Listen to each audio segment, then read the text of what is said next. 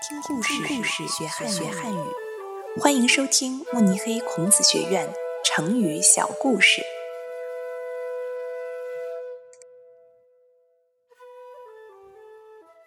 嗟来之食，出自《礼记·谭公下》，改编者赵燕。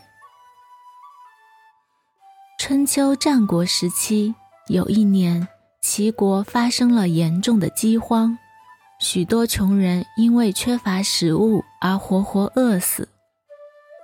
当时有个名叫钱敖的贵族奴隶主，决定坐在路边施舍食物给穷人。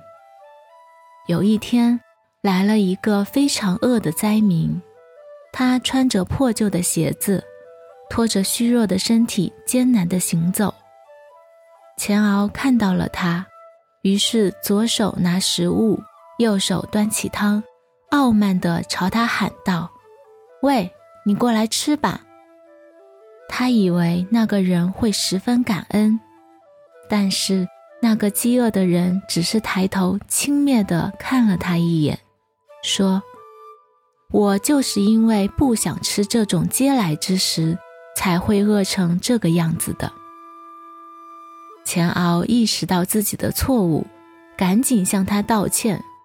可是那个人还是坚决的拒绝了钱敖的食物，最后饿死在路边。成语“嗟来之食”比喻带有侮辱性或不怀好意的施舍。